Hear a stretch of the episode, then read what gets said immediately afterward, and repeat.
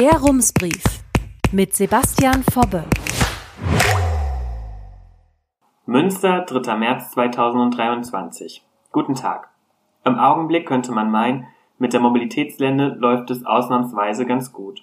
Die Stadt hat das lange erwartete integrierte Parkraumkonzept veröffentlicht, zum Masterplan Mobilität ist ein Zwischenbericht erschienen und vor der Rums-Redaktion bringt das Mobilitätsamt gerade ein paar Fahrradbügel auf einem Autoparkplatz an. Also alles Paletti?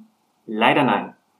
Heute Mittag hat das Presseamt eine Mitteilung zur WLE-Strecke veröffentlicht. Mit der Strecke soll eine Zugverbindung zwischen Münster und Sentenhorst geschaffen werden. Sie gehört damit zum Projekt Münsterland S-Bahn und soll den öffentlichen Nahverkehr im Münsterland verbessern. Ende 2025 sollten die ersten Züge auf der Strecke hin und her rollen. Sollten. Wird es also doch nichts? Ein, Zitat, zusätzlicher und nicht mehr kompensierbarer Planungsaufwand sei laut Pressemeldung dafür verantwortlich, dass der Zeitplan doch etwas nach hinten verschoben wird. Der Zweckverband Nahverkehr Westfalen-Lippe schreibt auf seiner Website, für die Strecke müssten unter anderem Leit- und Sicherungstechnik verbessert werden, es brauche eine neue Abstellanlage und es müssten neue Signale gebaut und angeschlossen werden. Die Städte Münster und Sentenhorst sowie der Kreis Warendorf reagierten überrascht auf die Verzögerung im Streckenbau. Am Baubeginn soll zumindest nicht gerüttelt werden, im Moment jedenfalls nicht. Münster und Sentenhorst liegen laut Pressemitteilung im Zeitplan. Fünf neue Haltestellen sollen dann im Münster entstehen. An der Halle Münsterland, in der Loddenheide, in Gremmendorf, Angelmodde und Wolbeck. Der nächste Termin für die Fertigstellung soll jetzt in die zweite Hälfte des Jahres 2026 fallen. Das ist natürlich ärgerlich, aber verglichen mit anderen Bahnprojekten sind ein paar Monate Verzögerung eine Kleinigkeit. Zum Beispiel der Deutschlandtakt. Der bundesweit harmonisierte Taktfahrplan sollte eigentlich 2030 fertig werden. Gestern gab der Deutsche Bahnkonzert bekannt, dass es doch noch ein bisschen dauern wird, bis er fertig wird. Das neue Zieldatum lautet jetzt irgendwann im Jahr 2070. Ein anderes Thema. Es ist ein Donnerstagnachmittag, als sich die Hündin von Rebecca Stanker beim Spaziergang in Gremmendorf von der Leine losmacht und auf eine befahrene Straße rennt. Ein Autofahrer erfasst den ungarischen Vorstehhund mit rund 50 Stundenkilometern.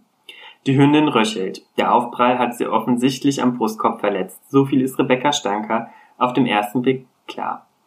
Sie bringt ihre Hündin deshalb sofort nach Greven ins nächstgelegene Kleintierzentrum. Dort erfährt Stanka die Diagnose. Die Lunge ihrer Hündin ist beschädigt und der Brustkorb füllt sich mit Luft. Das Atmen fällt ihr sichtlich schwer. Die Hündin wird behandelt und bleibt über Nacht im Kleintierzentrum zur Beobachtung. Danach wird sie entlassen. Zu früh, wie sich herausstellt.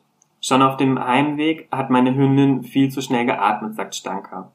Sie vermutet einen Notfall, kontaktiert zunächst den haustierärztlichen Notdienst und macht sich mit einem röchelnden Hund im Kofferraum auf den Weg nach Bielefeld, um ihre Hündin in der Kleintierklinik behandeln zu lassen. Warum erzähle ich Ihnen diese Anekdote? Vielleicht ist es Ihnen beim Zuhören schon aufgefallen.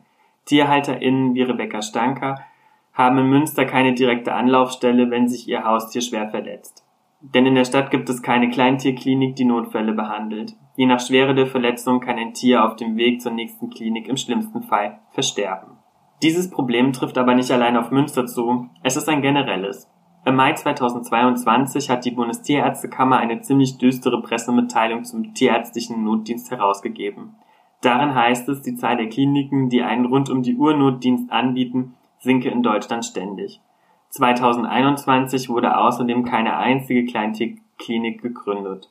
In der Region sieht das Problem konkret so aus. Die Tierärztekammer Westfalen-Lippe schreibt uns auf Anfrage, vor sechs Jahren habe es noch zwölf Kleintierkliniken in den Regierungsbezirken Münster, Detmold und Arnsberg gegeben. Übrig geblieben sind nur noch zwei Kleintierkliniken im Kammerbezirk, in Bielefeld und in Recklinghausen. Die Klinik in Recklinghausen bietet allerdings keinen 24-Stunden-Notdienst an, sondern ist am Wochenende geschlossen. Die Kammer teilt uns außerdem mit, es gebe kaum noch notdienstbereite Fachkräfte, denn viele Kliniken und Praxen sei mit ihrer Aufgabe schlicht überlastet. Dadurch sei es nicht mehr möglich, an sieben Tagen in der Woche und 24 Stunden am Tag eine Notversorgung für Haustiere aufrechtzuerhalten.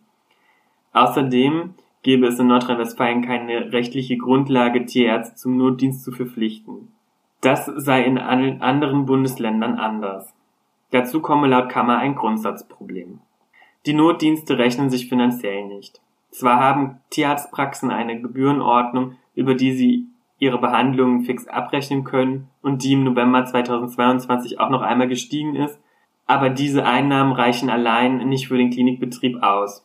Wohin das Kliniksterben führen kann, zeigt schon jetzt die Lage in Ostdeutschland. Dort ist die tiermedizinische Notversorgung mittlerweile zusammengebrochen. Und das ist keine Übertreibung. In Sachsen-Anhalt gibt es keine einzige Kleintierklinik. Thüringen hält sich immerhin mit einem Notruf von der Landestierärztekammer über Wasser. Die einzige Anlaufstelle für Tiernotfälle im Osten ist die Uniklinik Leipzig. Sie muss auch PatientInnen aus Berlin, Brandenburg, Bayern und Hessen aufnehmen. So dramatisch ist die Versorgungslage dort inzwischen. Und mit dieser Arbeit scheint die Uniklinik überfordert zu sein. Anfang Februar hat sie ihren Notdienst auf Sparflamme gedrosselt. Mittlerweile beschäftigt sich auch die Politik mit dem Notdienstproblem. Susanne Schaper sitzt für die Linke im Sächsischen Landtag und ist dort die tierschutzpolitische Sprecherin ihrer Fraktion. Sie sieht die Hauptursache für die kollabierte Notversorgung im Fachkräftemangel. Es gebe einfach zu wenig Tierärztinnen, deshalb brauche es mehr Studienplätze, argumentiert Schaper. Ein kurzer Blick in die Statistik. Nach aktuellen Zahlen der Bundesagentur für Arbeit arbeiteten 2021 mehr als 13.000 Tierärztinnen in Deutschland. Vor neun Jahren waren es noch weit weniger als 9.000. Die Studienplätze sind in allen fünf Studienorte in Deutschland voll besetzt. Mehr noch, das Fach Tiermedizin hat einen NC. Es gibt also mehr Bewerbungen als Studienplätze. Fazit. Mit der Personalknappheit allein erklärt sich der Kollaps im tiermedizinischen Notfallversorgungssystem also nicht. Das sieht Anna Schipp ähnlich. Sie ist Tierärztin in Münster und hat zusammen mit anderen PraxisinhaberInnen einen Ringnotdienst gegründet, um Behandlungen im Notfall anzubieten. Durch dieses Angebot sei die Lage in Münster verglichen mit anderen Städten und Regionen einigermaßen gut, sagt Schilp. Eine Magendrehung bei der jede Sekunde zählt, könne sie zum Beispiel behandeln. Für komplexere Eingriffe seien die meisten Praxen aber nicht ausgestattet. Woran hapert es dann? Das größte Problem seien die Arbeitsbedingungen in der Tiermedizin, antwortet Schild. Nach ihrem Studium habe sie eine Vollzeitstelle mit einem Startgehalt von 1800 Euro angenommen. Mittlerweile hat sich das aber zum Glück verbessert, sagt sie.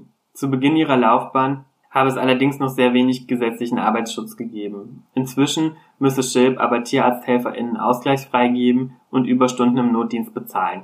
Was absolut richtig ist, sagt sie.